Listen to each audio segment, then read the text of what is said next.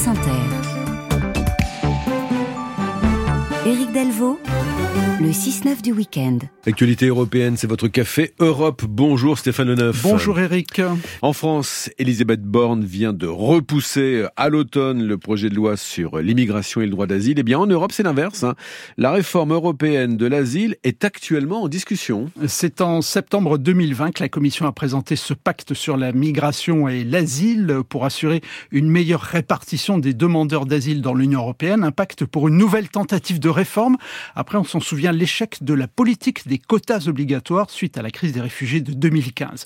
Quatre textes ont été adoptés par les eurodéputés, notamment celui qui vise à réformer le célèbre, désormais célèbre règlement de Dublin qui fait peser toute la responsabilité sur le pays par lequel le migrant est arrivé dans l'Union. L'Italie, la Grèce, l'Espagne, Chypre, Malte demandent depuis des mois une révision de ce règlement. Le Parlement prévoit donc un mécanisme de solidarité obligatoire envers les États membres qui sont confrontés à la pression migratoire. Ainsi, les pays européens devront s'engager tous les ans à accueillir un certain nombre de demandeurs d'asile. C'est ce que l'on appelle la relocalisation. Ou alors ils devront apporter une contribution financière aux pays sous pression. Explication de Sylvie Guillaume, elle est députée européenne. C'est la clé de voûte du, régime commun de, l'asile. C'est ce qui permet effectivement d'avoir plus ou moins une fluidité dans les parcours de l'asile. Là, logiquement, le règlement sur la gestion de l'asile et la migration devrait permettre en fait euh, d'avoir un mécanisme de solidarité qui s'appuie sur des relocalisations avec des procédures qui soient spécifiques pour, euh, pour les États membres. Donc normalement, si tout se passe bien, euh, on pourrait avoir des critères qui déterminent l'État membre qui est responsable de la demande de, protection internationale. Je serais tentée de dire à ce stade, si je peux avoir un esprit un peu critique, que évidemment ça représente une avancée parce que il y a cette volonté euh, exprimée euh, de, euh, de relocalisation obligatoire, mais c'est le, problème, c'est qu'on en reste sur le sujet de difficulté principale, qui est que les pays de première entrée restent des pays qui sont responsables de cette de, de l'examen.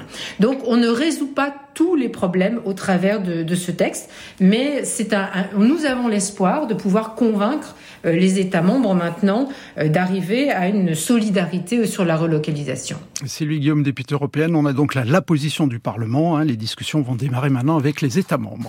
L'Union européenne a trouvé un accord pour doper la production de semi-conducteurs. Oui, le Parlement et les États ont trouvé un accord sur ce plan qui vise à développer l'industrie des semi-conducteurs en Europe et pour réduire surtout sa dépendance vis-à-vis -vis de l'Asie. Objectif affiché, atteindre 20% du marché mondial en 2030, soit deux fois plus qu'aujourd'hui. Et l'Union devra pour cela quadrupler sa production et pour y parvenir, eh bien, les Européens ont l'intention de mobiliser 43 milliards d'euros.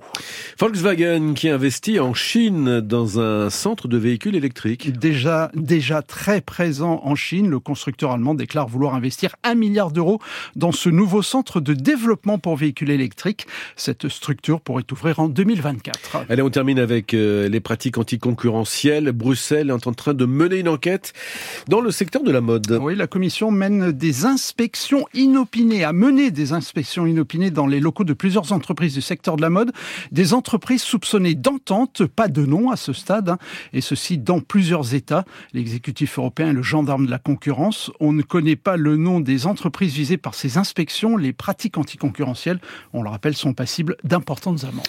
Stéphane Leneuf, votre café Europe, c'est aussi sur l'appli Radio France.